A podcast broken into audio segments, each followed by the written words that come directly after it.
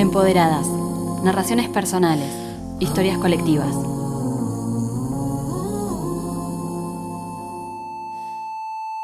Renacer. Salvarse. Recuperar. Estrategia. Superación. Amarse. Designio. Metamorfosis. Libertad. Sobrevivir. Animarse.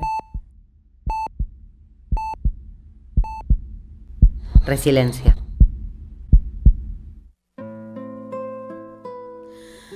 Mi nombre es Astrid Barrera, soy licenciada en Ciencias de la Educación y soy madre de siete hijos y sufrí violencia de género.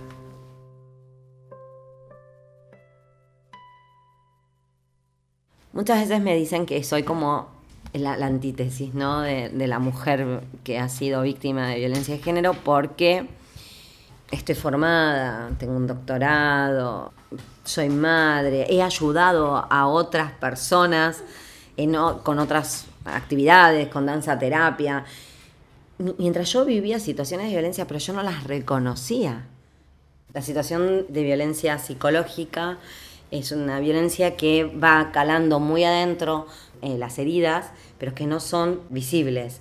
Entonces, normalmente a la víctima le cuesta, o la persona que, mm, por no ponerme en el lugar de una víctima, la persona que las recibe no suele darse cuenta.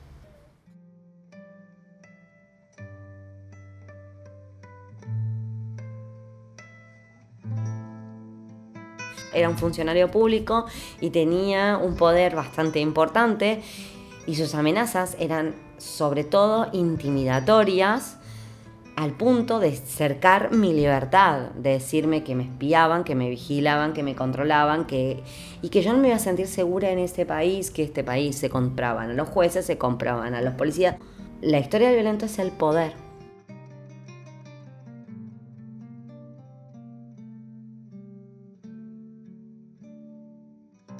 Cuando yo lo eché de mi casa, era una cuestión de hogar, íntima, privada, que de hecho pretendía que se arregle así para seguir teniendo el poder.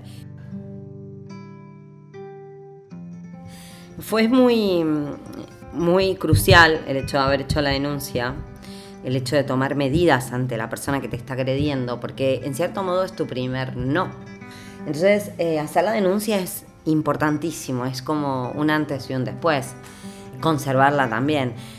Uno se cree que uno hace la denuncia y ya está, te ponen la orden de alejamiento y la verdad es que es donde empieza el tema, porque ahí estás realmente luchando vos y tenés que buscarte tu abogado y tenés que buscar y mirar el sistema y realmente te enfrentás. No es que te pro- vos te pones en una cajita donde no nadie va a llegar a mí, no, todo lo contrario, salís a luchar por tu vida.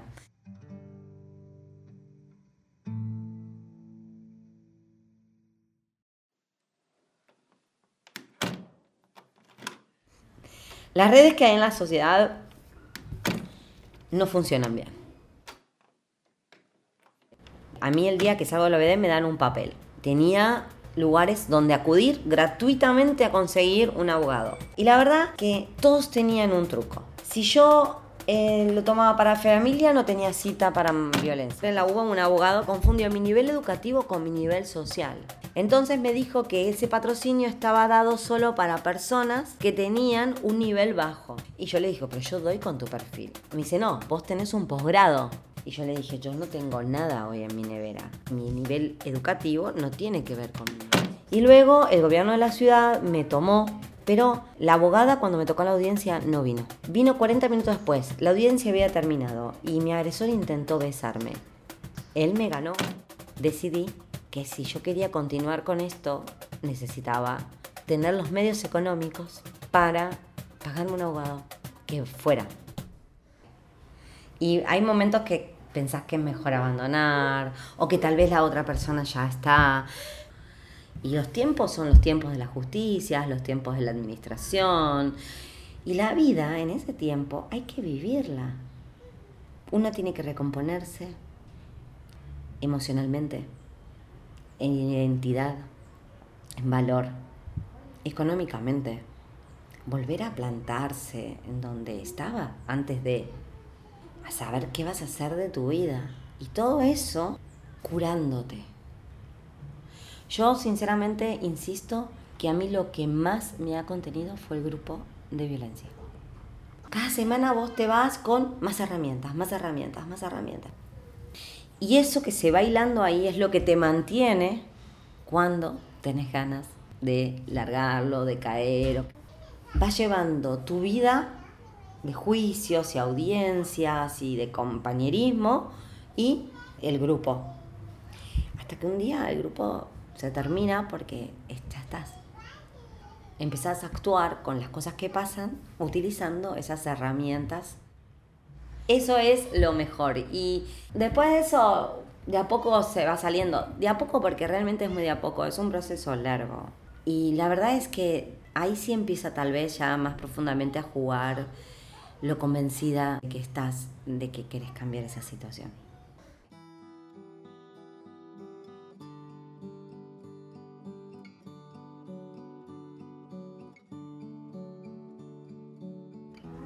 Yo tengo seis hijos varones. Esto era un ejemplo para mis hijos, como para bien o para mal, dependiendo de lo que yo le daba. Y ahí salió mi lado educador, educativo, además del de madre, ¿no? decir, si yo me quedo en esta posición, mis hijos van a pensar que hay que maltratar a las mujeres, que esto es lo correcto. Yo le tengo que demostrar a mis hijos el valor, cómo se debe cuidar, que las mujeres somos iguales, la equidad y lo tenían que aprender conmigo. Y luego tengo una hija mujer a la cual el desafío todavía me parece mucho más grande. Cada vez que me encuentro con mi hija mujer a solas, ¿no? Muchas veces me encuentro hablándole de cosas que obviamente no entiende y donde yo le digo, ¿cómo te voy a explicar yo de que vos te vales por vos misma, vos no necesitas a nadie, no tenés que dejar que nadie te haga daño? Empieza por casa.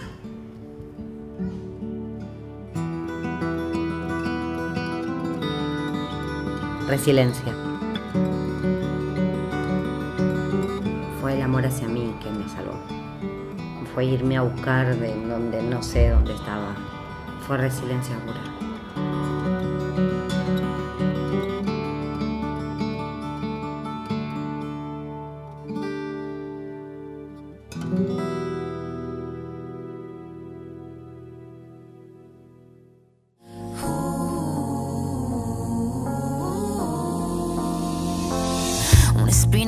Una herida infectada, entramada, una rabia colmada en el todo y en la nada.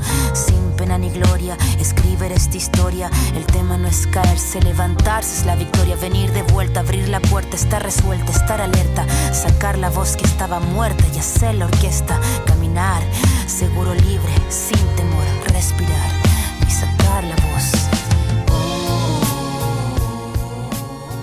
Las mujeres que no se animan contar, pero después cuando vos te empezás a expresar... Eh, muchas chicas se acercaron a preguntar. Otras mujeres también se enteren y la posibilidad. El hecho de que las mujeres nos unamos, nos contemos. O sobre todo empoderarse para poder después tomar la decisión de hacer la denuncia. Encontrás las personas que te ayudan. Han surgido cosas en el transcurso de este tiempo entonces me di cuenta que sirve hablar. Que uno tiene que, construir esas posibilidades. Es la que nos permite mejorar. El mensaje es ese, que, que busquen ayuda, después es más fácil dar el paso.